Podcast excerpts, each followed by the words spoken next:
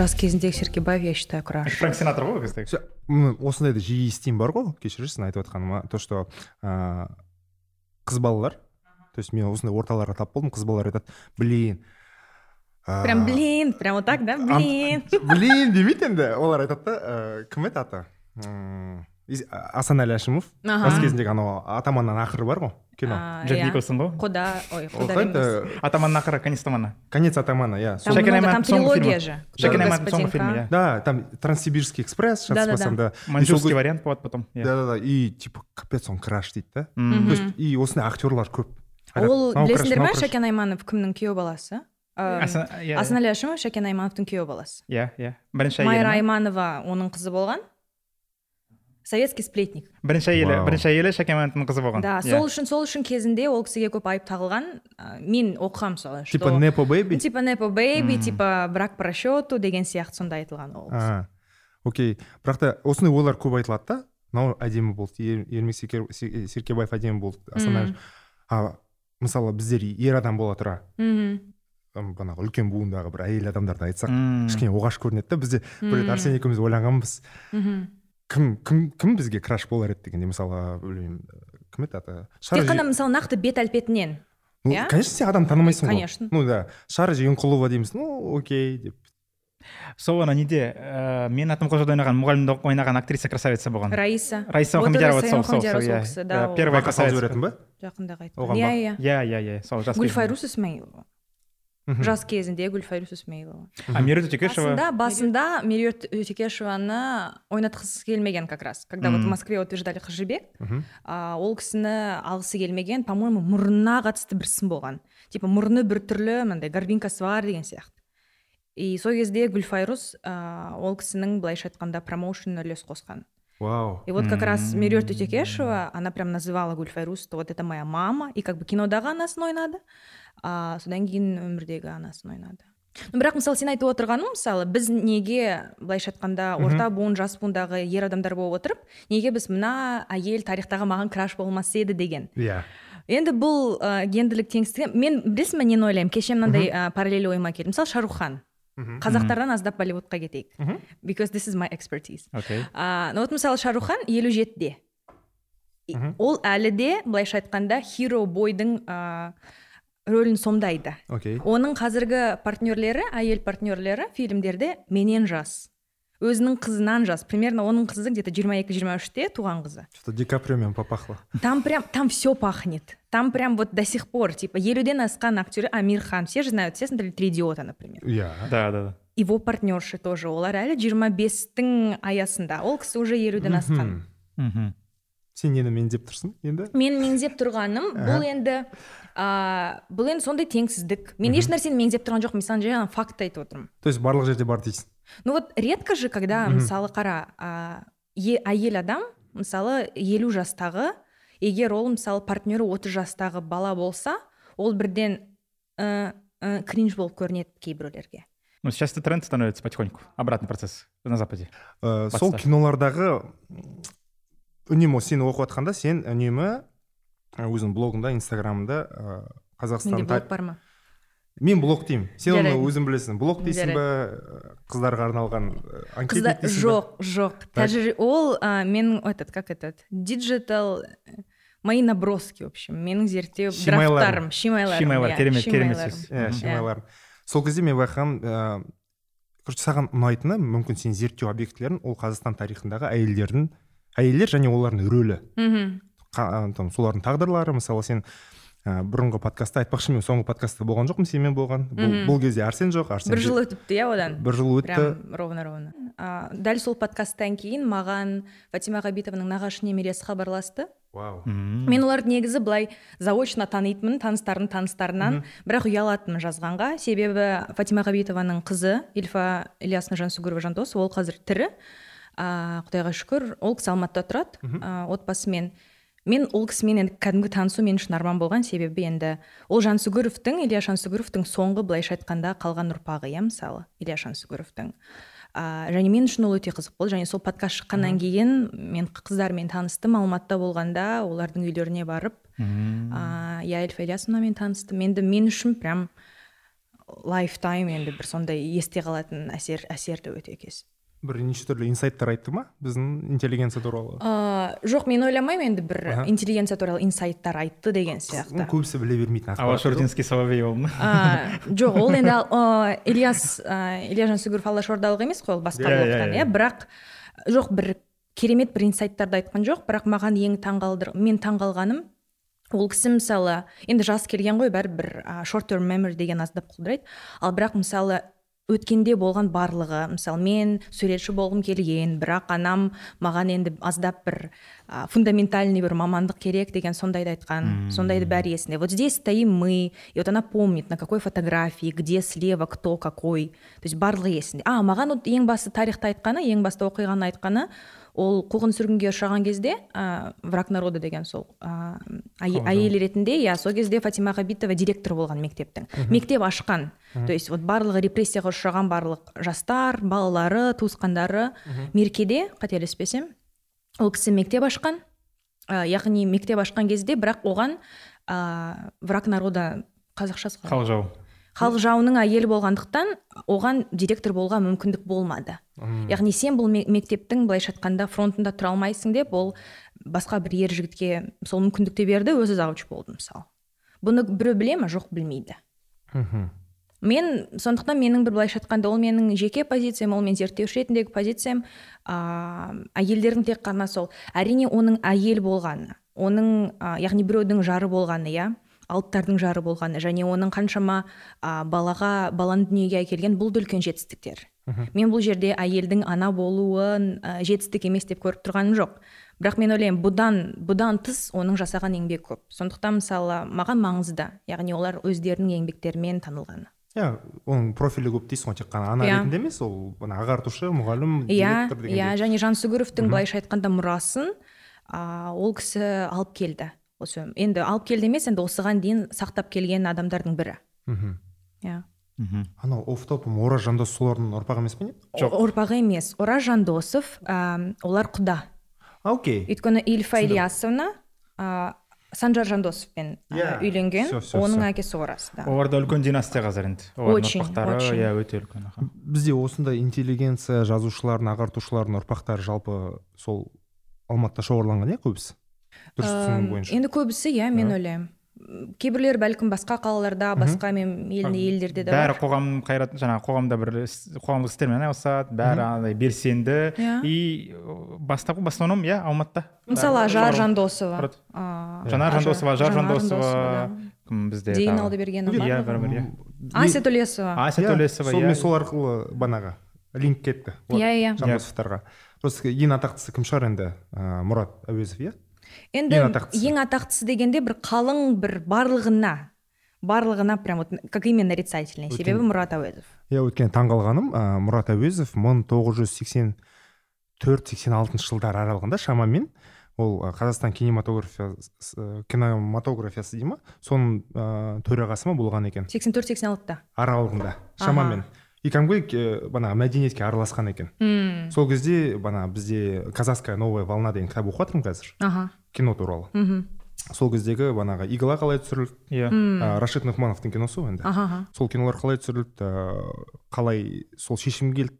Там ә, не, бана тәуелсіз бір ә, әуесқой ә, нелерді алып алып режиссерларды алып оларды прокачка жасап сосын кино түсір, түсіретіндей етіп олар енді францияның банағы френч нью вейв деген елу алтыншы жылғы ма алпысыншы жылдардағы несін моделін алып мхм олар ә, тәуелсіз әуесқой желаниялары бар адамдарға кәдімгідей мүмкіндік берген екен сол кезде. Айтпақшы асанәлі әшімовтың бірінші киносы режиссер ретінде а, шығыс түркістан туралы болған. Иіс түркістан иә иә иә. Пробуждение дракона по ондай моему называется. иә. Жылын ұмытып тұрмын өтірік айт өтірік совет айтпай үкіметі ақ кезінде ғой деймін бірақ бірінші фильмі режиссер ретінде түсірген. Шығыс түркістан шығыс түркістан мхм. вау. Негізінде өте салмақты тақырып сияқты бірінші бірінші жұмысқа. Иә бірақ енді бұл туралы сұрағанда қызық болар еді. Неліктен соған келді сол тақырыпқа қалай келді деген сияқты. Қазір бірақ көп айтылмайды мысалы ол кісі қанша алып адам болса да ол енді биографиясында көп айтылмайды. Ну енді белгілі бір себептер бар шығар оған кейбір фильмдер потом ол кезде на полку уходили же иә? Мысалы неге дейін? Горбачев кезіне дейін көбінесе бір фильмдер шығарыватын Мгм. бірақ оны бірінші показ өткеннен кейін полкаға қояды оны по отыз жылдан кейін жиырма жылдан кейін қайтадан реабилитация істейді мысалы бро бізде қазірдің өзінде қазақ фильмде көптеген мысалы кәдімгідей ана архивіне барсаң мұрағатына дофига сериал кино жатыр дейді. Иә. Ашылмаған шықпаған ешқашан иә. өткендегі ақпаратты айтсайшы анау қазақфильм алты миллиард құртқан ба? Елбасы Иә. туралы фильмге? Елбасы барлық барлық Қай фильмге? барлық фильм қосатын болсақ бес па төрт фильм бар ғой? Тут ана форсажбен жарысады бар ғой анау қайсы бес төрт фильм. Қалай еді? Ана небо моего детства А. балалық кезімдегі аспан сосын орта жас кезіндегі алпысыншы жылдардағы қалай еді? Ну я понял. Нұрлан әлімжанов ойнады анау Иә, ойнады. иә. И уже ең соңғы несі бар? Кім трилогиясын ойнады? Әбілмансұр серіков кстати. Иә балалық иә кезінде Ең соңғы трилогиясы бар уже астананы құрып жатқан кезінде айтады ғой говорит, и- ресейлік режиссер түсірді ғой деймін оны. Соңғы иә, соңғы бөлімдерін точно. Оливер стоун вообще бөлек әңгіме. Оған отдельно ақша кетті алты миллиардтан бөлек. Ақша кетті мысалға миллиондаған қаңтар оқиғасының алдында шыққан сол ана фильмдер сол оливер стоун непотопляемый да? Мысалы ол барады путин туралы түсіреді. Ну мысалы реально ну, диктатор а диктатор б. Ну тоталитарный чел назарбаев туралы түсіреді. И сосын барады да ыыы холливуд репортер раунд тейбл болады ең уважаемый режиссерлармен отырады Мгм. ешкім оған сұрақ қоймайды ей чел сен неғып жүрсің лағып ана жақта деп или у них настолько бәрі ну капитализм капитализм ақша тауып жүр ладно тиіспей ақ қояйық дей ма шалға типа ана сұрақ қоймай ма сен не істеп жүрсің то дей есть ма кэнселингу вообще не подлежит то есть человек. чел реально ходит ең топовый режиссерлармен сөйлесіп жүреді раунд тейблда Но Ну, он отырады тоже же в какой-то степени экстрактивизмом занимается, таким Да. информационным, да, что насколько, как там плохо они живут, сильно плохо или не очень плохо деген сияқты ғой былайша айтқанда То есть, наверное, он просто келіп жаңағы объясняет тем, что да, я снял фильм там о Путине, о Назарбаеве, но я же не занимаюсь якобы, да, там, наверное, официально он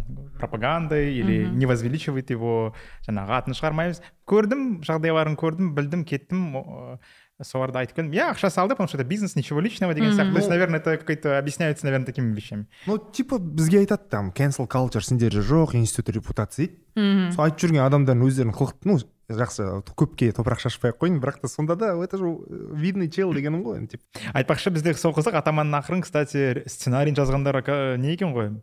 Михалков кончаловский бәрі жабылып тұрып ресейдің бүкіл мықты режиссер сценаристер жабылып тұрып мына шәкен аймановқа нені фильм шығаруға көмектескен ең қызығы сосын мына кім никита михалков өзі қазір қазіргі не пропаганданың нелері ең ыыы по транссибирский бетке ұстар ағалары ағалар, иә кезінде иә, иә. топ болды кезінде олар топ болған иә олар оскар алды анау белое Иә. солнце пустыни сол емес иә қызымен по моему шыққан Иә. ғой сахнаға ғой кезде а утомленный солнцем как ты себя чувствовал утомленный солнцем өтірік айттым міне утомленный солнцем, солнце да енді оларда да былайша айтқанда династийный неме ғой төрт поколение ма? Сергей михалков әкесі гимн жазған. Не- прикинь совет үкіметі соғыс кезінде гимн жазады ғой. жиырма бес жастағы пацан поэт. Совет үкіметінің ана сталин кезінде соғыс кезінде мына қазіргі российский гимн бар ғой. Соны қайтып келеді. Оған дейін бір марселеза болған. Бар ғой? французский, иә, орысша. И сталин соғыс кезінде дух көтеру үшін не конкурс жариялайды. жиырма бес жастағы пацан грубо говоря поэт. Конкурс ұтып алады. Сергей михалков именно сол ана советский гимн жазады.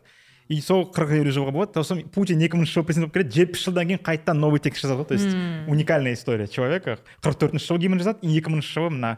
Кім ельцин кезінде білесің ғой новый гимн мына ескі совет үкіметін ә, қайтарып жібереді да. Красненько дейді ғой типа новый гимнді қайтарған кезде. Зачем вы против нового гимна? Десе, это красненько совет үкіметі зачем гимнді қайтарды дейді да. И путин қайтарды получается ескі мына совет үкіметінің гимнін. И міне барған жиырма жыл мына сол ескі қызыл гимнмен өмір сүріп келе жатыр. Сол михалков алады да өзінің текстін кішкене жаңа неге өзгертіп жібереді сол өте қызық ал біздің әнұран өзгергенде сендер қалай сезіндіңдер? Мен мен енді біріншісін жатқа білдім. Гимн өзгергенде помню бізде бізге бәрін объяснялось тем что гимнді жаңағы менің қазақстаным әні халық әнұранына айналған иә якобы кім шамшықалдаяқтың әні. В смысле якобы оно так и есть? Да то есть ну, народный гимн. То есть Да. даже когда любой жерде жаңағы қазақта шетелде жиналған кезде немесе духты көтеретін гимнді айтпайтын дейді. Яғни халық бәрі тұрып менің елім менің жерім жаңағы гүлін. Ну бірақ мысалы сонда шәмшінің жазған төл мағынасы а, аздап енді екінші планға кетіп отыр. Иә. Әрине жұмекеннің атын вообще ұмытып қалды ғой. Да. Адамдар нәжімеденов білмейді ана ә, сөз авторы назарбаев барлық жерде. Да. А, олардікі енді неміс автономиясына қарсы шығарған ән болып негізінде тарихта қалады. Иә. Да мысалы астанада ол кісінің көшесі бар. Иә. Бізде қаншалықты дұрыс мысалы мен адамдарды байқаймын қазір біздер өзіміз жүрміз ғой кср- ә, не деколонизация деп ә, Иә. десоветизация деген де термин бар Бар. қазір иә. Ә, қаншалықты? Өзіміздің та- ол да біздің тарихымыз. Кеше айтпақшы сол тема қайтадан не болып кетті ғой? Я аж кашлю у меня видишь уже аллергия. Аллергия. на что? Нарашева. Нарашева у тебя аллергия. Нет. ну қанша- қаншалықты деймін да? Десоветизация дұрыс. Қалай ойлайсыздар? Мысалы біздің тарихымыз ғой болды ол расымен. Болды оны жасыра алмайсың болды. Ә, қанша жетпіс жылдан ба астам болды да? Жетпіс жылдан астам болды иә. Ну но знаете вот вот люди которые так говорят мен жақында а, мы с тетей пошли этот қуанышбаев театрына сәкен сұңқар деген неге? Ыыы біз кәдімгідей шыққанда мен апайым кәдімгідей енді прям жылайын деп тұрып прям ызасы шықты ғой что я не понимаю половину из этого о том о чем они говорят да? Бұл орыс тілі кісі ма? ну көбінесе өйткені орыс тілін қолданады мысалы иә. Мен мысалы өз жасымда бұны түсінбеймін. Және мені мысалы бұл фактілердің барлығы тұншықтырады да. И то есть ну this is when как бы біз десоветизация болмайды деп айта алмаймыз я имею в виду что десоветизация как вот один из это неизбежно тоже. Не мне кажется десоветизация еще бұл невольно. Бізге когда всегда старались бір идеологияны кіріктіруге елбасы кезінде осы жылда рухани жаңғыру барлықтарын аласыңдар да міне бүгін таңғы тоғызда жаңғырасыңдар таңғы сегізде ұмытасыңдар таңғы тоғызда жаттайсың. А біз мысалға мына оян ұйықта иә ояну деген соның яғни бір не шығар мына айтамыз ғой. Ыыы өзінің эволюционный процесс да? Мысалға жаңағы он жыл бұрын жаңағы айтдым ғой таразда мысалға қызық екі мың он үшінші жылы тоғызыншы мамырда таразда военный парадтың фотографиясын потом ставим там пилоткамен қыздар ортаңғы көшемен кетіп бара жатыр. Яғни қызыл пилоткамен георгиевский лента таразда тоғызыншы мамыр это было нормально. Никто не выходил ойбай құртыңдар жойыңдар. То есть даже он там жиырма жыл бұрын такие парады в, в южных регионах где тем более таразда это қазір нереально это а в некоторых регионах до сих пор сейчас есть вот қара енді қазір если такое провести это это просто көз елестете алмаймыз ондай нәрсені яғни бұл дегеніміз бұл да бір эволюционный процесс шығар яғни мына қазіргі ресейде болып жатқан нәрсе яғни иә өзімен өзі не поколение ауысып жатыр дейміз яғни өзімен өзі мына тарихқа деген бағалау оценивание вчерашних событий уже э, само собой наверное приходит да то есть что уже из как бы ыыы из того что мы имеем да? То есть табиғи үдеріс иә критерий компоненттер қалады яғни иә мысалға жаңағы совет үкіметі бұл туралы память дейміз жаңағы қонаевты мысалға керісінше мысалы қазір ол да нағыз Э, совет үкіметінің енді несі ғой представитель дейміз тіпті верховный совет сссрдің несі болған член цк болған иә оны мына екі мыңыншы жылы туған поколение наоборот жаңағы назарбаевтың фонына қонаевты бір возвышениеге барлығы барлығы ұмытып тұр мен айтамын да сендер барыңдар төлебаевадағы мұражайына барыңдар иә. Брежнев салып берген үйді қараңдар. Иә. Мен ә, алматыда тұратын бір досым бар ол кісі музейлерге бармайды. Бірақ мен так ты со мной идешь мы сегодня так пошли. И ол шығады да о это же говорит советский жк это же говорит первый я говорю ну это первый советский жк И они думают, что Кунаев якобы не шиковал, как Назарбаев, хотя по советским меркам это было, у него были все условия. бар был пәтерді көргім Мерседес был этот советский, который жаңағы үйі, то есть по советским меркам он ни в чем не нуждался, в очереди не стоял, үйінде икрасы бар, тамағы бар, он олигарх по советским временам. соны түсінбейді да бізде қазір ойлайды ой ол деп идеализация идет того что на фоне этого и в то же время біз жаңағы бүкіл мына деколонизацияның өте қызық үрдіс та бір жағынан бір деколонизация келіп жатыр бірақ екінші жағынан біз сол совет үкіметінде бір ыыы ыыы яғни біздің сондай бір азаматтарымыз болған еді яғни бағаланбай кеткен деген сияқты біз, біз оны әлі тарқатқан жоқпыз просто біз әлі мысалы сен айтып отырған жомарт десоветизация мен yeah. Иә. ойлаймын да оны мысалы алға тартатын ә, мен бұл жерде эйджист болғым келмейді бірақ егер біз ә, қалай айтсам екен демографиялық страталарға бөлсек yeah. Иә. жастарға бұл ыңғайлырақ себебі жеке байланысы жоқ иә мысалы жеке қатынас жоқ ол жерде ол кезде тұрмады ностальгиясы жоқ байланысы жоқ себебі элементарно үлкен буын да білмейді. Мұра, мұрағат мұражайды ашқан мұрағатты ашқан жоқ. Да ешбір дата бойынша ә, қазір отыз жеті екінші дүние соғысы кезіндегі бір біріне үстінен жазған адамдарды қазір бәрін шығаратын болса мүмкін көбісінің басы кетеді. Немесе немесе ешкім қайдан білесің сенің көршің мысалы сенің арғы атаңа арыз жазған шығар. Немесе біз жаңағы халық қойып жаңағы халқымыздың несі саналатын бір қоғам қайраткерлерімізге қара дақ түсуі мүмкін деген сияқты иә қазіргі көптеген мына мысалы қазір мұқанов негізгі бір ә, сондай фигура ғой. То есть о ком не бояться говорить сәбит мұқанов да. Ол кажется үнемі болды иә андай кісі. Ол қазір как будто бы он один за всех огребает. Хотя ботагөз охрененный вообще маған қатты ботагөз да это да ну типа мен мен мұндайға жақсы қараймын оның шығармашылығын бөлектеймін адам тұлғасынан сол дұрыс шығар деп ойлаймын. Себебі себебі ә, адам көп қырлы болуы мүмкін. Мхм. И ол может быть жексұрын болса өмірде кәдімгідей адам үстіне арыз жазатын. Бірақ талантты не талантты жазушы болуы мүмкін. Иә. Соны бөлген дұрыс па деп маған өте қиын өтірік айтпай ақ қояйын. Маған өте қиын. Әншілерді де композиторлерді де мен кейде мысалы менің бір ұнап сүйетін бір әншілерім туралы бір оқып кеткенде потом блин ну лучше жақсы маған айтқан индустриядағы адамдар.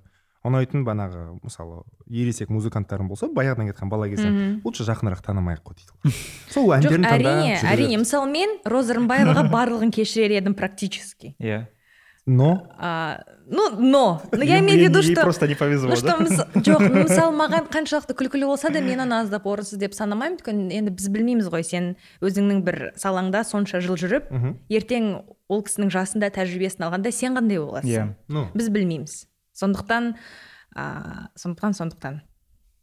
Маған қиын шынымен де бөлген адамның жеке тұлғасын оның тіпті саяси көзқарасын және даже, мысалы жаңағы қонаевты айта кететін болсақ яғни иә мысалға оның да яғни э, никто не, не спорит да? Қазақ ол кезінде қазақ мемлекет басқарып тұрған кезде отыз жылда яғни қазақ там бвп экономикалық тұрғыда саяси тұрғыдан болсын бізде үлкен рост болды. Қап- хабар салынды алматы салынды бірақ там у нас надо осы кейбір жерлерде не разделять ол реально мына солтүстік территориялар туралы сұрақтар болған кезде өзбекстанға мына оңтүстік территория сұрақ болған кезде ол қазақ жерін алып қалды елуінші жылдары хрущевпен. хрущевпен иә. Бірақ в то же время оны бірақ нету керек бөлу керек та яғни идеализация кетпеу керек деп ойлаймын да өйткені шынымен өйткені біздің көп интеллигенцияны да ыыы неге цензураға өтіріп яғни ыыы цензура тұрмақ репрессия деп айтпаймыз. Енді жетпісінші жылдары в небытие кеткен қоғам қайраткерлері әдеби қайраткерлер сол енді сол кездегі мына қонаев бастаған цк ның несімен документі болды апала дегендер болды иә.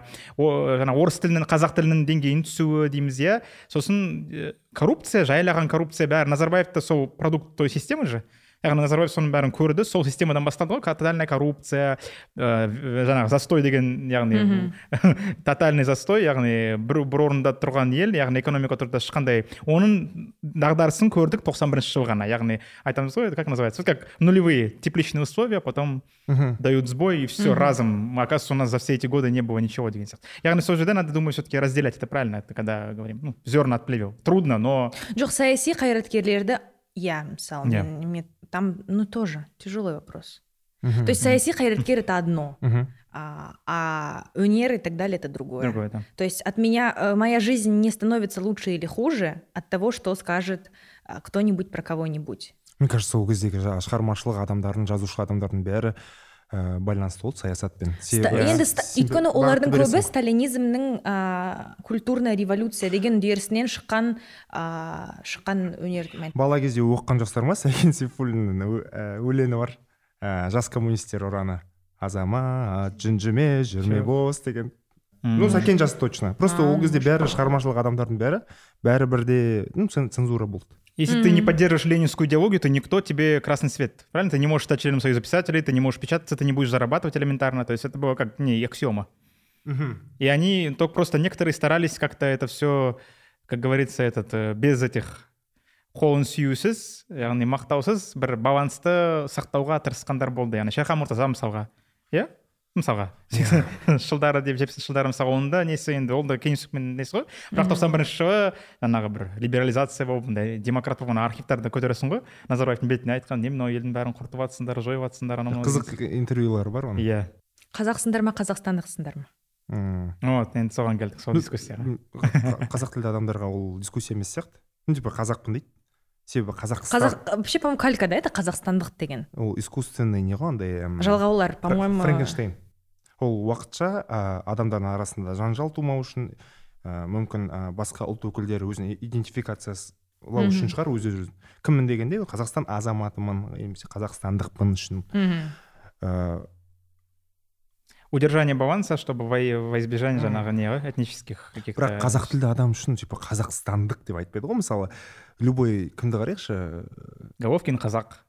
Енді бұл да а, это же тоже часть как бы для того чтобы быть признанным.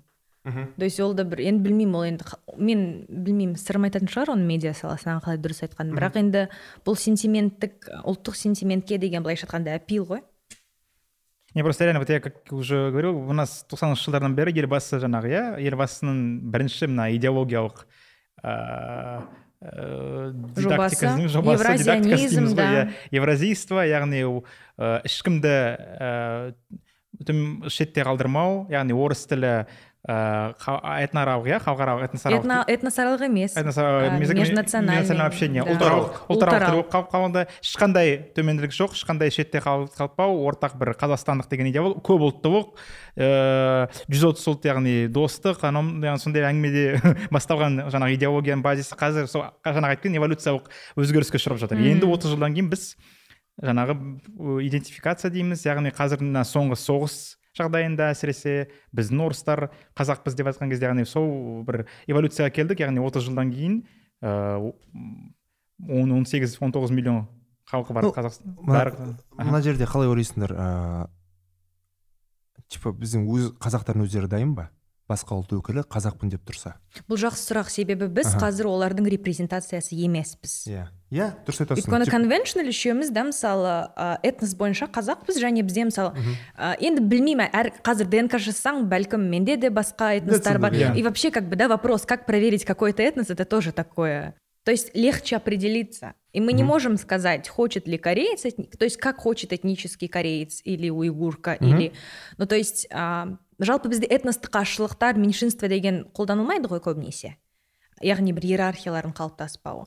Бірақ мен мысалы азшылық дегенде нақты тек қана сан жағынан айтамын то есть это не про иерархию это про вот а, популяцияның қанша да иә Но я иә. удивлен тем, что сегодня даже представители и корейской наци- национальности, да, наших Этноса. этносов, и русские наши, и там мне комментарий вот раз этим постом, где я говорил про казахи и не казахстанцы, что я говорил, что вот спустя 30 лет мы к этому приходим, что это нормальный процесс, как там испанийцы не называют, да, испаньятами не называют себя, там, Люка Эрнандес, игрок сборной Франции, он называет себя, там, он исп- француз, хотя он, не- он француз испанского происхождения, но он остается французом, он не франциец, Но тут важный момент же, мы сейчас вот, допустим, сравнивать Испанию, Францию, Да, а если мы можем. берем, что мир делится на колонизируемых и колонизирующих, то есть мысалы бізде ұлт құру саясаты кезінде қандай негізгі такие пилларс да были? То есть на чем держалось это? Тіл саясаты иә сонымен қатар э- этностық репатриация да. То есть мемлекет құраушы ұлтты яғни этностар қазақтардың санын арттыру саясаты болды. Және бұған тарихи үдерістер себеп болды. Иә. иә мысалы ашаршылық репрессиялар а, соғыс деген сияқты. Сондықтан қа- қалай айтсам екен? Былайша айтқанда black and white яғни ақ пен қара тұрғысынан әрине бізді мысалы а, тарихтары басқа елдермен салыстырған аздап келіңкіремейтін сияқты. Ол да ол да дұрыс иә. Яғни біз мысалға бүгінгі мына дискуссияның өзіне де қалай отырсақ отыз жылда ғана жеттік. Яғни бір он бір бес жеті жыл бұрын Да. барлық қазақстандық қазақ десең яғни бұл да бір ойға сыймайтын нәрсе сендер қандай сұрақты қойып отырсыңдар деген бір дискуссия пайда болуы мүмкін еді. Бірақ мен өзінде келіспейтін едім бүгін ғана пайда болған дискуссия деп. Бұл дискуссия бұрын болды және мен ойлаймын қазір бәлкім бұны мем- қалай айтсам екен мемлекет тарапынан бұл біз оны айттық. То есть төменнен жоғарыға қарай бағытталған нарратив енді соны алып шықты. Ал егер мысалы біз ә, аналитиканы немесе академиялық ә, ғылыми зерттеулерді оқысақ ә, кәдімгі бір емес бірнеше онжылдықтың аясында бұл дебат әлі бар. Яғни бұл туралы біздің қазақстаннан да шыққан негізі наши ваши деген тоже очень колониально. Кто the other? Он, наш они. он наш наш русский чужой русский деген сияқты. Просто сейчас острый защитный механизм у нас Согласна. родился после последних всех событий. Там ковид, война в Украине, Кантар. Острый защитный механизм, что там, мы должны сами себя спасать, сами себя защитить, сами себя определить. То есть баяғыдай бір ну как оголенный нерв но Да, просто да. менің айтқым келгені қазақ қазақстандық деген дебат бағана вот анкның съезінен кейін пайда болмаған иә әрине иә бұл тек қана қазір ә, қалай айтсам екен үлкен бір көбірек үлкенірек қоғамға беріліп тұрған.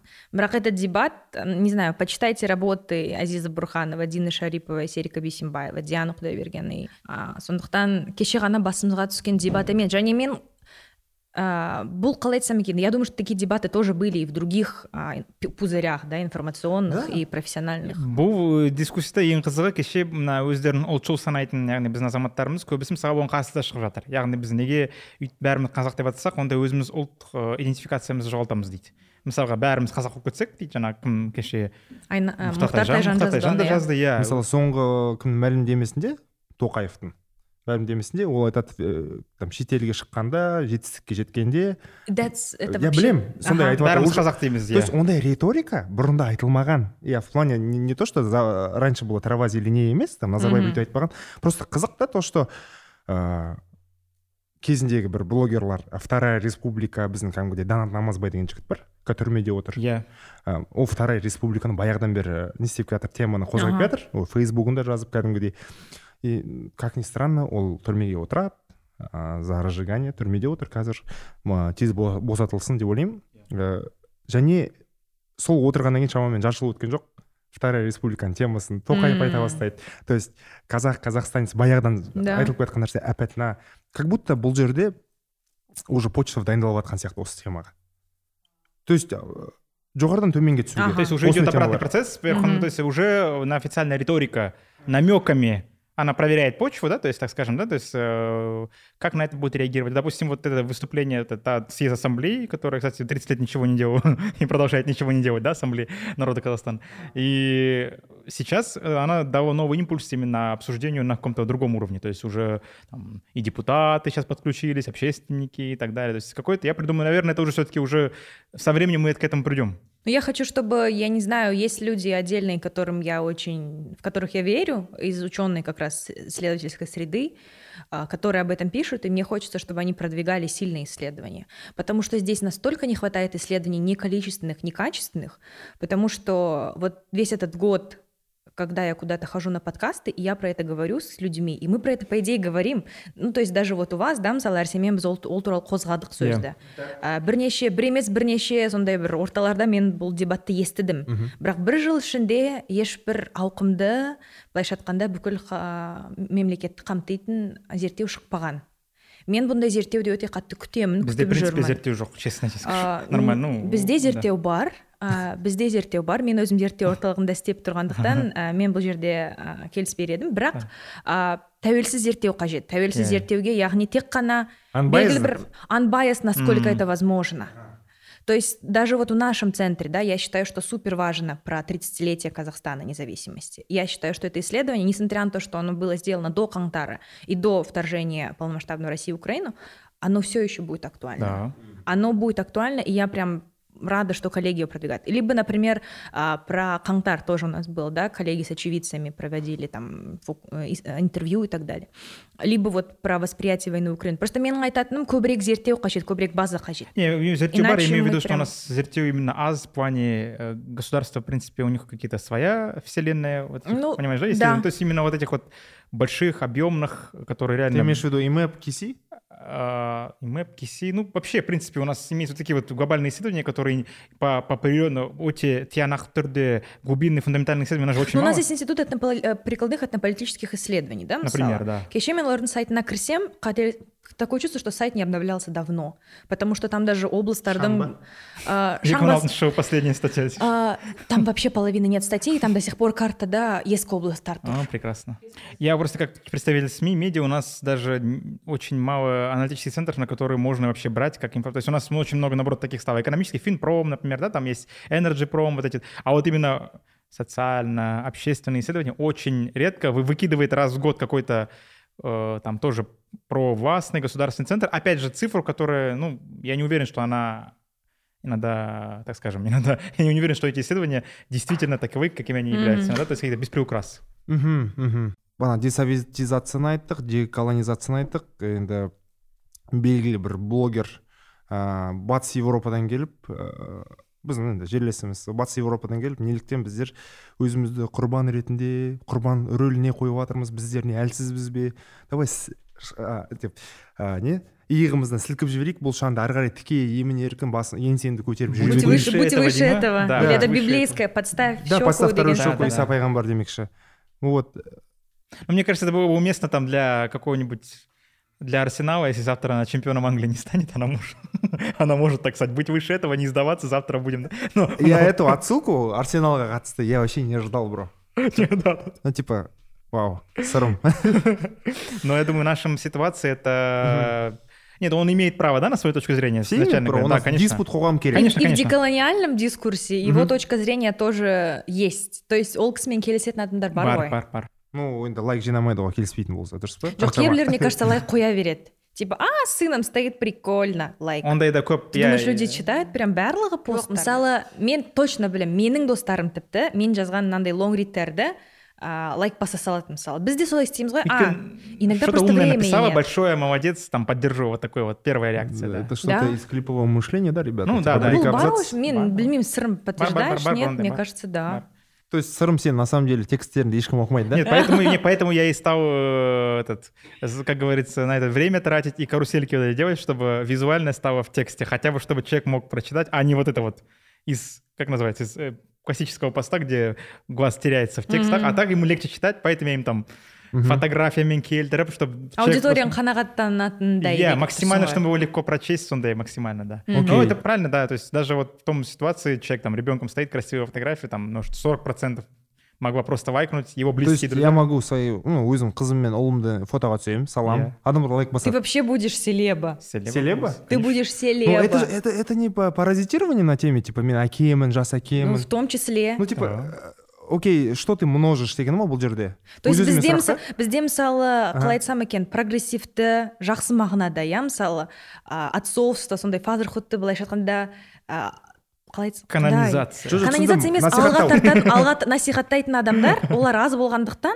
поле непаханные Да. И если ты вроде бы не Ну, бьешь свою жену, с ней на Вот. фотках появляешься, ребенок у тебя красивый, чистенький, ты уже такой, саған былай көрінбей ма біздің қоғамда біздің қоғамда ер адамға то есть бәрі минимум өте кәдімгі минимумды минимум жерде жатыр Ә, просто.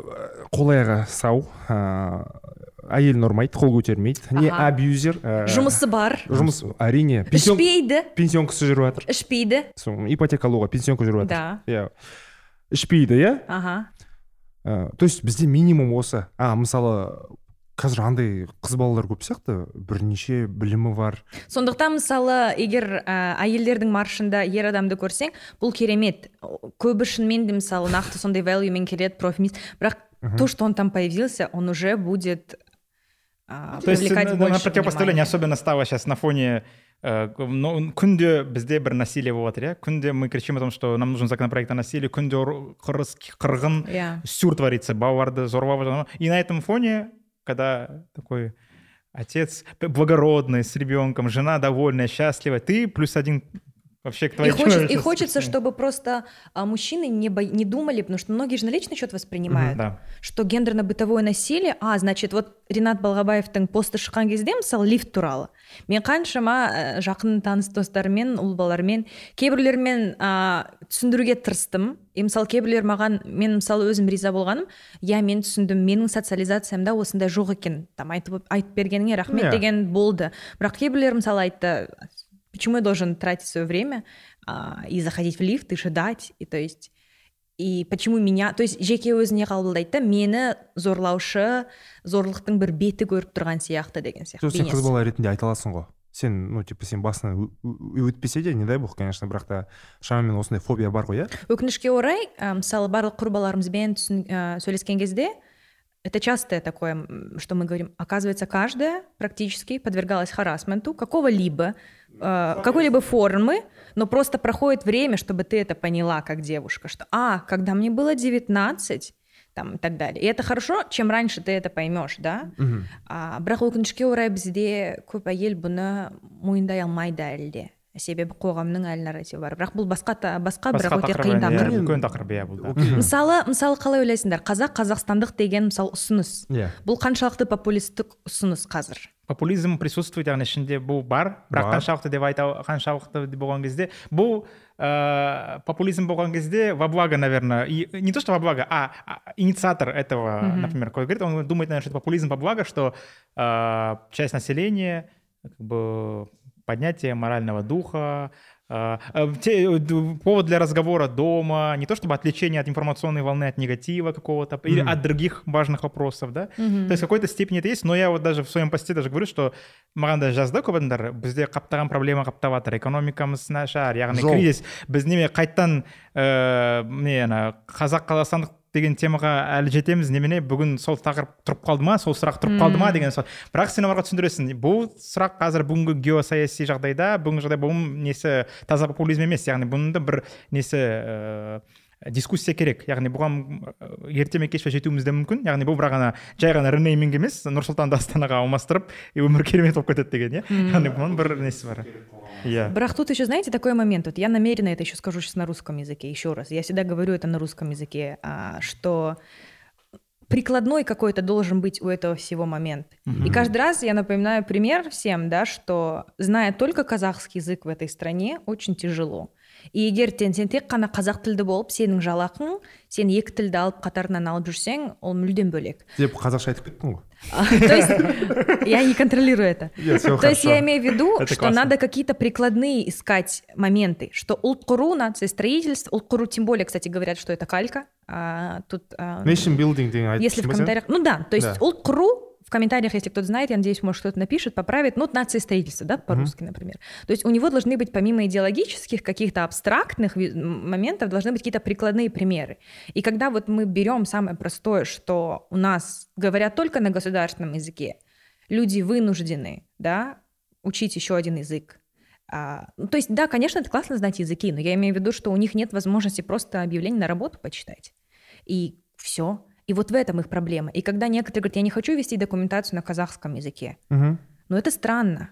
Не, для меня всегда было странно мына алматыда астанада алматыда әсіресе өмір бойы туып алматыда өмір сүрген иә ешқашан шетелде өмір сүріп көрмеген кісі мен онымен сөйлескен кезде мен қазақ тілін білмеймін мен қазақ алматыда или алматада алматыда это самое главное. ол адамдар алматыда а алматы иә олар в алмате болады ғой примерно да. Ну наверное да. Да в принципе категория такая для меня это очень странно это если я приехал там в Испанию, встречаю коренного испанца, который прям жил... Испания, какой-то этот у тебя. Какой-то у меня. Фетиш. Как-то этот, да? Да. За Реал Мадрид. А, прям. Не, в Мадриде, если я встретил коренного мадридиста, который скажет, не, я испанский не знаю, не потому что, просто потому что я не знаю. Для этого было бы минимум, как минимум странно. То же самое, в принципе, здесь. Для меня это было всегда непонятно. Енді қазір мына соңғы тенденцияның бір қуантатын жері жаңағы айтамыз ғой прикладной сенің бәрі керек енді волей неволей жаңағы осы осы категория адамдар яғни балаларын бүгін қазақ қазақ мектебіне беріп жатыр яғни не, может даже нет большого желания но это уже необходимость они понимают что завтра этот человек уже не будет социализирован у него не будут те возможности которые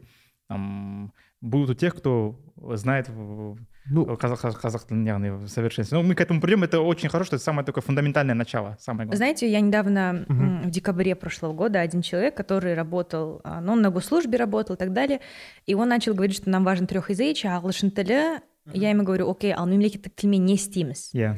И он мне говорит, ну, казахского языка нет, как бы, то есть қолданыс аясы тар. Я говорю, ал қазақ тілінің қолданыс аясын тар қылып жіберген мына жүйе емес пе yeah. то есть как бы мы же сами абсолютно создали не такое большое поле да как бы это это как дополнительный какой-то плюс но это не основной такой критерий. В то же время казахская современная музыка показала без какого-либо участия госидеологии, Министерства культуры, да, современная новая волна Димзо казахской музыки, она практически показала, что... Q-поп. Q-поп показала, что границы безграничны, то есть там мы охватили все жанры, там уже и блюз, и джаз, и рок, то есть оказывается қазақ тілін керемет жаңағыдай заманауи ә, енді ақын деуге болады. Жаңа егер мына музыканы алып текст алсақ бұл да бір не ғой бір өлең жаңа, жаңа буын кімнен басталады? Мен кей кезде ә, түсінесіңдер ме? Мен кей кезде кейбір продюсерлердің мысалы алуа құрманалиевна қонарова ол кісі yeah. Иә. мысалы ә, көп сынайды ғой оны. Яғни найнти уанға дейін были еще ну то есть я имею в виду что жаңа буыннан ринго орта орда ринго орда. оған дейін абк а, оған ну, дейін АБК... там. Ну, то есть я имею в виду что абк же тоже қадырәлі болмановтың бір интервью бар абк намыстан шыққан топ деген. Но его интервью есть знаменитое что намыстан шыққан топ то есть когда год эстрады был когда там дуэт эль пел на русском а, еще другие там какие-то коллективы пели на русском бізге ондай бенд керек болды өз тіліміз блин опять өз. Ну қазақ тіл қазақ тілінде деген сияқты. Абк күшті болды а как маған ұнайтын вообще мен прям краш и наверное еще и не было осознания всего этого важности не просто казахской музыки а то что он именно жаңғыру дейміз ғой жаңағы тілінің ну да и тогда надо было на гастроли в россию ездить чтобы быть признанным у общества наверное не было вот этих как называется а, потребности вообще об этом рассуждать, потому что нулевые годы, конец 90-х, экономический кризис, нам просто было не до обсуждения о том, как наша казахская музыка должна подняться, стать выше русскоязычных групп. То есть как... поет уже хорошо. Да, а теперь на эволюция дошла до того, что бүгін біз на қазіргі бүгінгі мәдени жаңа жаңағы волна дейміз ғой яғни жаңа әу волнаны қалайшасын ұмытып қалдым уэйв уэйв толқын толқын жаңа толқын кімнен басталады айтыңдаршы маған кім маған маған молданазар емес. Ну типа бәрі жоқ молданазар кімнен ну видишь мен ешқашан болған жоқ менде мысалы дефицит болған жоқ. То есть ты резко не стал кью поп дегенде вот я тоже например бала кезден сол шәмшіні тыңдадық иә. шәмшіні бәрін білеміз. Бәріміз білеміз. Содан кейін барып кімдер бағанағы абк болды. Енді атырауда бізде табылды досымов деген болды бард ол кәдімгідей анау гитарамен бард музыкант сол. Соны тыңдадық бала кім сейдолла бәйтерековтің әндері я сейдолла бәйтереков өнер өнербаев болатын бізде. Ну нұрлан өнербаев попса ғой мойындайықшы. Күшті әндері ну это эстрада немножко другое. Айтпақшы анашымды жазып берген. Бәріміз қазір ол кісіге күлеміз. Марат омаров. М. Кор- ол коронавирус ол, кісінің жақсы әндері. композитор ретінде өте профессионал иә сонымен ә, рашев бойынша тоқетеріміз не біздің? Жігіттер қыздар. Айналып келдік. Айналып келгенде мынаны ту самап мен ойлаймын ә, кейбір тақырыптарды қозғап қажеті жоқ егер ә, теориялық базаң фамилиясы рашев болмаса. болса жоқ мен бұл жерде ә, қалай айтсам екен адамның жеке тұлғасына ешқандай ә, дискуссияны оның кім екенін қайда Да. тұратын әйелі то есть как бы ол туралы сөйлескім келмейді. Просто проблема в том что вот эта жертвенность она же была то есть имеется в виду что бұл ә, ресми нарративтің да бір бөлігі құрбандық деген иә мысалы. Бізде тарихи фильмдер неге байланысты болды? Біз тұрмыз все далада киіз үй потом раз жоңғарлар келеді. Қалмақтар келеді там ойраттар шапты деген бірден яғни сондай бір виктимизация содан байқалады ғой. Бізді барлығы басып алғысы келді бізді барлығы отарғылағысы келді деген сияқты иә. И в целом вообще как бы виктимхуд это часть тоже политики национализма. Біз қиын заманнан қиыншылықтан өтіп шыдап келдік мемлекет болдық ел болдық тәуелсіз болдық. Енді мынадан да өтерміз ештеңе етпейді шыдай қойыңдар енді кішкене қалды деген сондай бір отыз жыл бойы просто просто ол кісінің айтып отырғаны жақсымызды асырайық жаманымызды жасырайық деген ә, әңгіме сияқты бірақ ауруын жасырған қай- ә, жасаған адам өледі. Өледі иә. Қандары көрсетті. отыз жыл бойы жасырған нәрселеріміз қантар иә. Историю не перепишешь но надо на нее То есть у него еще такая крайность, почему мне понравилось, то что, получается, по его логике мы должны забыть там и голодомор, и репрессии, и все, что было вчера.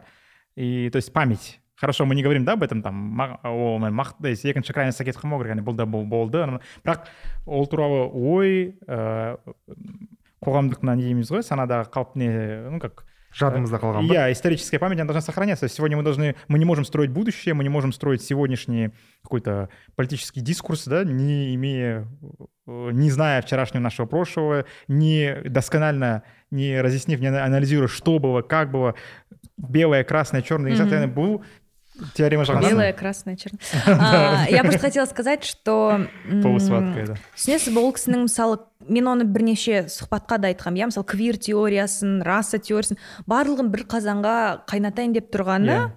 too much то есть это напоминает такую российскую пропаганду что вот есть ЛГБТИ, да, ЛГБТ, есть феминистки, и вот бәлен бәрі солардан, коллективный Запад, всех. Ну, то есть это, честно, попахивает такими тоже вещами. а, вот. Ну и в целом, мысалы мен өзім а, байқағаным, у меня такое ощущение, что мои подписчики, люди, которые на меня подписаны, они больше ненавидят его, чем читают то есть меня. персонализация То есть, когда я это репостнула, я же не писала, что человек нандай нандай. Я написала, что ну очень жаль, да, что Ксения Собчак говорит, деколонизация, а теперь вот в таком ключе мы про это читаем.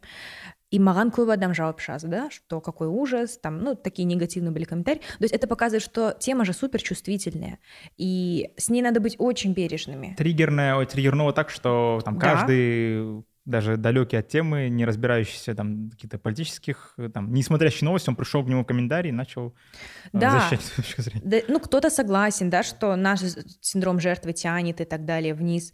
Но это тоже какая-то апелляция на странные такие чувства, что будьте сильнее, будьте выше этого. Э, victim blaming Это в том числе, Victim blaming. в том числе, да, и Мгм. я думаю, просто кейбір тақырыптарға а, егер сенің теоретикалық базаң болмаса аздап олардан аулақ жүрген жөн сияқты Я в этом уверен, с учетом того, что человек давным-давно, как бы уже долгое время э, не писал, не вел, как-то скажем, активный медийный э, образ, э, Контент. контент, да, не какой-то был долгий и простой. Ну, это уже по его, как бы, да, это его Ага. собственным. мына темадан кішкене тақырыптан ауытқып м, мына нейшн билдингке қайтып келетін болсақ дін жатуы мүмкін ба нейшн билдингтің ішіне? Иә жатады. Себебі андай бір точка соприкосновения ғой адамдардың. Жатады иә. Аха. Для кого-то это часть э, национального самосознания, это часть культуры. Ну, Культуры? в Мгм. какой-то степени, да. ал мысалы Ну, сен қазір дін туралы бір нәрсе айтатын болсаң бетіне кез жағады адамдар. Ойлайықшы и бұл жерде сұрақ та мындай. Вообще қалай айтқан қа- дін туралы қалай айту керек? Қалай жазу керек? қалай ойыңды білдіру керексің? Мен ойлайтыным түсінесіңдер ме дін туралы дебаттарда дінтанушылар аз теологтар аз. Мгм. не в том я не говорю что теолог пен дінтанушылар аз біздің қазақстанда жоқ.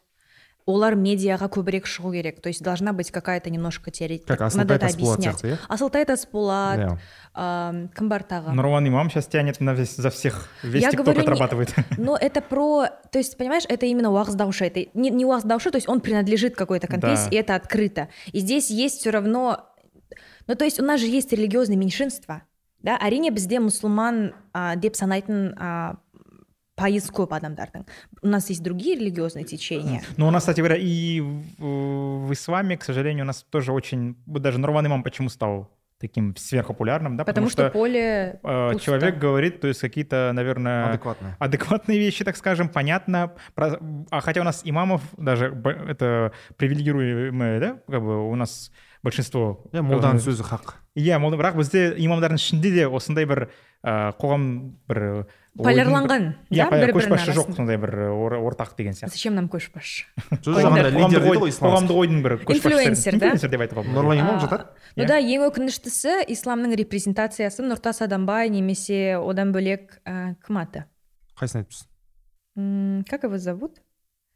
не туралы А, айтып как еді. его зовут шамиль аляудинов Аляудинов. бірақ ол не Ол ғой ресейлік. мракобес но он, Владимир. ж- но он собирался приезжать сюда. Он и приезжал сюда много несколько лю- раз. Он еще даже приезжал. Да. Ну, то есть Кор- люди его фолловят и его читают, скорее всего. без- Ну, вообще, вот то, что с- происходит с войной, это же тоже через а, православных шіркеу арқылы ғой мысалы кейде мысалы м, гүржістанның грузияның а, правосл- яғни олардың христиандығы дұрыс деп айтатын ақтайтын адамдар бір нәрсені ескермейді мысалы А, олардың да патриархы ресейлік патриархпен өте тығыз байланысты. Яғни оның да христиан діні былайша айтқанда институт ретінде адамдардың өзінің сен нанымдары емес да? Ну то есть вот как институт да? Как, как сама церковь. Она зависит от российской церкви тоже. Ну мысалы алдыңғы жылы бәріне бәріне шок болған яков деген кісі.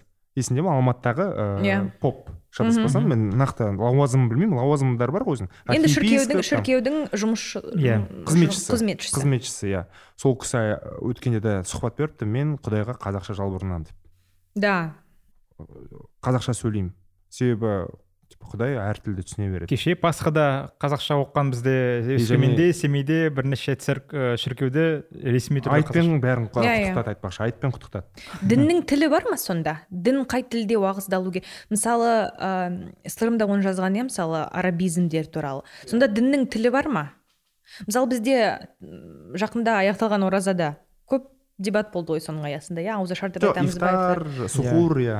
Жоқ бізде жаңағы кімде айтатын сол ғой нұрлан имамда яғни жаңағы намаз оқыған кезде де яғни ол жерде арабша оқылады дейді иә? Оған әңгіме жоқ дейді. Яғни бастапқыда яғни мұсылман ислам дінінің бір енді араб тілі яғни бір сондай бір қалай айтсам екен дискуссияға жатпайтын яғни ең басында құран араб тілінде жазылған деген сияқты. Монолит. иә монолит. Бірақ енді бұл жерден басқа проблема туындайды. Яғни жаңағы күнделікті мына жаңағы ифтар дейміз дұға яғни құдайға сенген кезде мына арабизм яғни арабтың бір терминологиялары яғни мына ә, жалпы жалпақ тілге кіріп кіріккені бұл енді басқа яғни проблема болып тұр сол. Яғни біздің қазақ тілінде айтуға болатын қазақ өзіміз тілімізде дұға дейміз ауызашар дейміз соның бәрін енді мына арабша тілмен яғни киім кешегі бар инструмент критерий компоненттердің бәрі арабистикалық терминология кіріп кеткен кезде бұл проблемаға айналатын сияқты. Менің ойымша бұл дискуссияға түсінесіздер ме бір дінтанушыны мхм.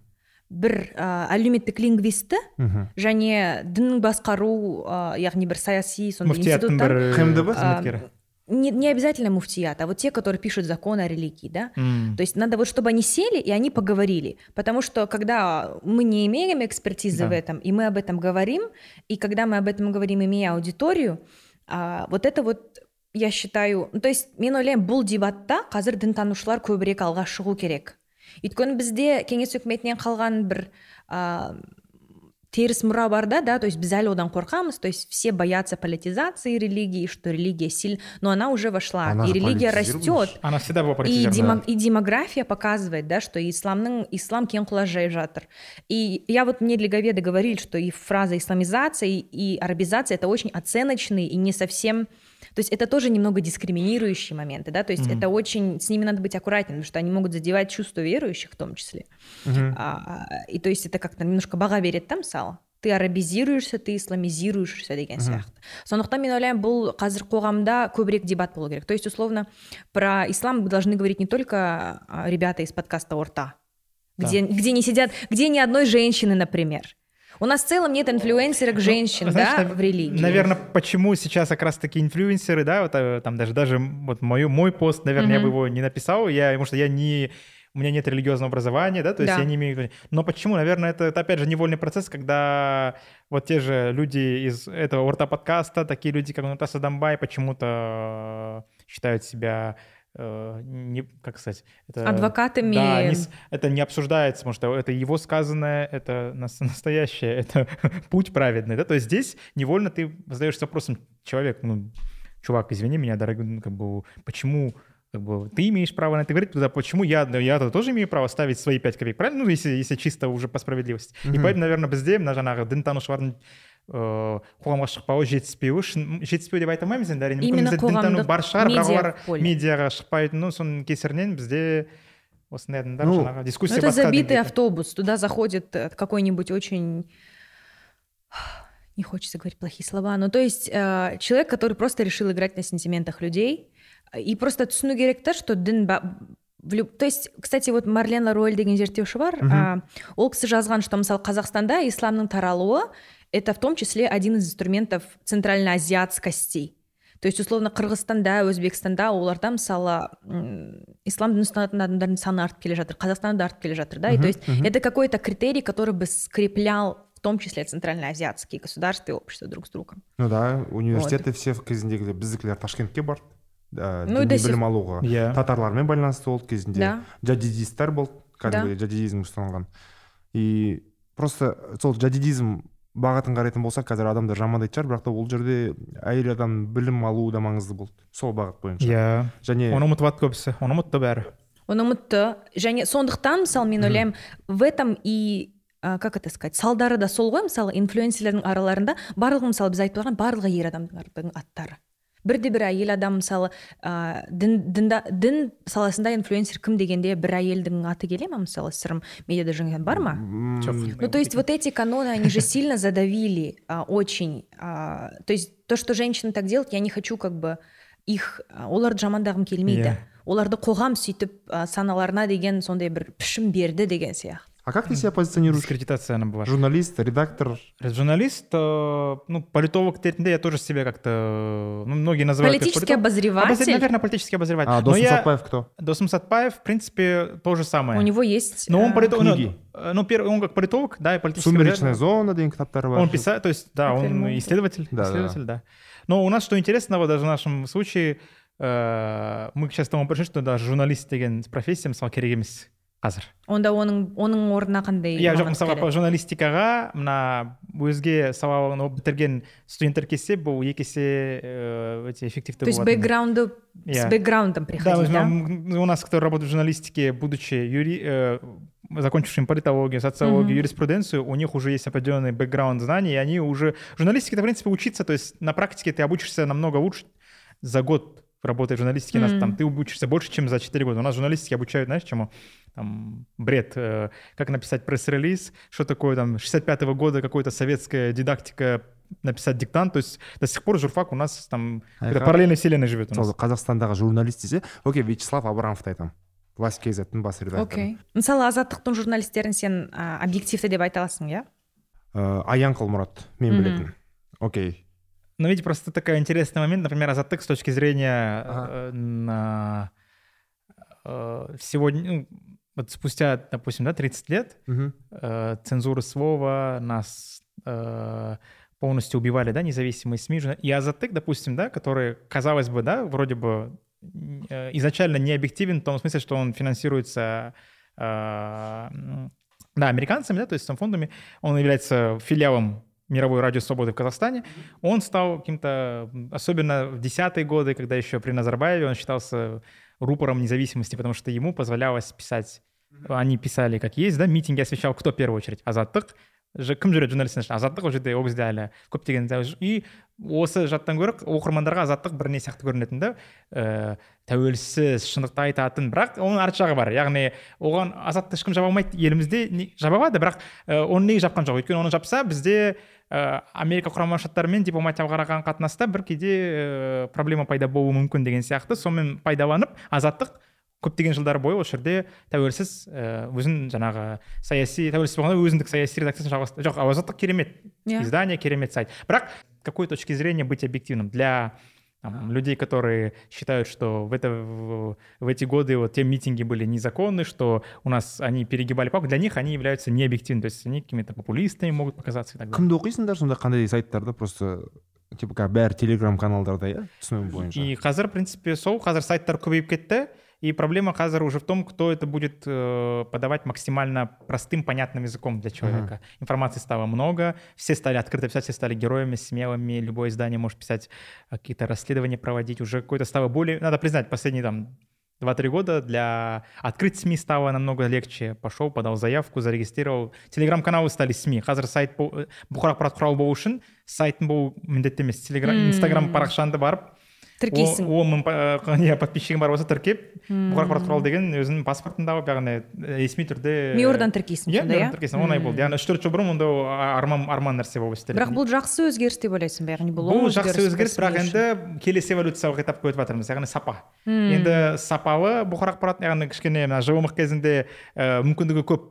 Жазуға деген творчестволық свобода көбейген кезде ә, сапалы сапасыз деген тема пайда болды. Яғни қаншалықты креативті мына клиповое мышлениені жеңіп қазіргі соңғы технологияға дамытып ыыы ақпаратты берген ақпарат құрау тіпті мүмкін ол даже кейде андай бір ашық бір үлкен бір расследование істемейтін де шығар. Бірақ Иә. оны оқу өте оңай жақсы па- түсінікті қызықты қылып берсе яғни короче карусель карусель жасау иә пост жазғанда керек, иә. Айтып жатыр ғой көптеген көптеген баяғы мысалға сми бар енді айтқым келмейді олар хабарға айналып кетті яғни иә. Он он бес жыл бұрын сайт пайда болған сми бар. Э, бұға- енді баяғы мысалға э, там нур kz деген сайттар мысалы кезінде желтая прессаның енді несі болды ғой қанша дегенмен э, они ото- отождествляли себя какой-то прессой которая пишет там о шоу-бизнесе об кто этом. с кем за Кто с кем кем. под а нур кем. kz қазір ең қызығы мына қазіргі ақпараттық алаңда кәдімгідей бір салмақты бұқар ақпарат құралына айналып келеді. Өйткені Мм. все познается в сравнении. Поэтому надо может быть чуть-чуть после интервью успевать чуть-чуть все смотреть После интервью Болата сравнивать. Назарбаева, это вообще многие СМИ стали вообще оказываться это самые... е, неге неге біздерде осындай тақырыптар өтеді айтыңдаршы мысалы сен, сен мысалы жиі вообще сол неде жүрсің ғой әйтеуір салада. Неліктен бізде ә, тоқал ә, оны арзан тақырыптар неге көбірек өтеді? Маған содан кейін тағы ұнамайтыны аха. ұнамайтын емес өкіндіретіні тағы да. Иә. Тоқал дегенде тоқалдан ғана пәле көреді да ал мысалы тоқалды тоқал Алған. қылып алған адамға то есть как бы все сразу нападают на женщину да Ага. что сен тоқалсың пәле сенен күнә сенен иә. біреудің отбасын барып бұздың деген Ага. сияқты. Ал бірақ бұған жауапты бұл шешімді қабылдаған адамға меньше прилетает. Рас чем рас чем чем вот вот это грустно. Себебі былай үйретеді ғой бізде ұлды жеті мүшеңе жеті қатын деп. Да. Иә өйстіп үйретеді. Жоқ мен ә, қолдаймын деп жатқан жоқпын расымен өйстіп үйретеді. Бұндай сөз бар. Иә и сондықтан да вседозволенность дейді ғой өзін еркін сезінеді еркектер сол жағынан менің ойымша. Бала кезден бастап саған сондай сетап бар да установка. Енді ана жеріңе ие бол деп айта ма ұл балаларға? Ыыы қыздарға айтады. ұлдарға если вы не вспомнили с первого раза значит скорее всего айтпайды он бірінші класста урологқа барғанда тек дей ма но это медицинские цели это же про другое но я имею в виду что Ага. ә, Не, ну, у нас, бірден наверное, соған кетеді да э, Допустим, уважение к женщине, то есть, допустим, отношения, да, то есть именно в фундаментальном пони- понимании, то есть отцы, там, мысалы мен әкем сөйтіп айтатын сол тоғызыншы оныншы класста жүрген кезде яғни ыыы старший класс а, а, қызға яғни ә, там сый сипатпен қарап уважение алдынан жаңағы қаншалықты ол сен оған өзін жаңағы э, забота, насколько ты проявляешь о ней заботу, тем, насколько она радостна, там, счастлива от твоих, как говорится, забот, тем настолько оценятся твои мужские качества. То есть так мне э, отец говорил, ну, если человек, это он был уже М. такого поколения. А қазір мен көбінесе э, а қазір көбінесе осы э, дискуссия бойынша у нас там происходит какой-то э, некий батл, так скажем, почему-то с моими ровесниками, даже с теми, кто меньше, которые наоборот считают, что Опять же, мы возвращаемся к вопросу в том, что роль женщины и так далее. ну вот когда мне говорят мои же из очень близкого круга люди говорят ну сняли про Тамирис фильм успокойся хватит Так, писать интересно. угомонись ну то есть типа жетпейді ма саған сол ну снял же ахан сатаев да про нее фильм? Точка. Успокойся, все, Ну, типа, перестань, что ты лезешь, чтобы все женщины... Ну, блин, нет. я прям былтыр да сол туралы айтқам мен бұл жерде бір ә, томирис патшайымның хейтер ретінде айтқым келмейді просто нарицательное имя томирис стало какой то вот ә, казахской женщины которая вот она есть во-первых, я всегда хочу сказать, у вас в каждом доме, скорее всего, женщина, которая каждый день отказывается от чего-то, чтобы быть и мамой, и, и в карьере, и супругой, она как бы тоже тамирис. Просто егер ол қолына шоқпар алмаса, да, егер бір жау шапқанда, там, не знаю, атқа отырмаса, это не значит, что, да. Ну и как бы я не, и этим я же не пытаюсь, да, мысалы, ер адамдардың жетістіктерін ә, төмендетіп тұрған жоқпын. Просто мен өзімнің социализациям тұрғысынан айтамын. Вот. е ну мен ойлаймын бізде белгілі бана қыздардың тарихтағы әйелдердің есімдері жетіспейді деп жетіспейді абсолютно көшелерде жетіспейді жоқ дегенім емес олар бар бірақ та біздер айтпаймыз. Айтпаймыз. Вот даже сегодня можно мне кажется анализ провести. Вот сколько мы сами исторических фигур назвали в кино в политике мы уже много по кому прошлись. И можно прям посчитать да? Қанша әйелдің атын айтты қанша ер адамның атын айтты. Давай ә, айтып шығайық әрқайсымыз мен айтып шығайын. Ыыы окей болып жақсы ұмай ана деген нелерге кетпей ақ қояйын. Окей ә, асфендияров. Ә, банағы сестры асфендиярова дейді ғой. Мхм ә, асфендияровтар ә, назипа құлжанова журналист.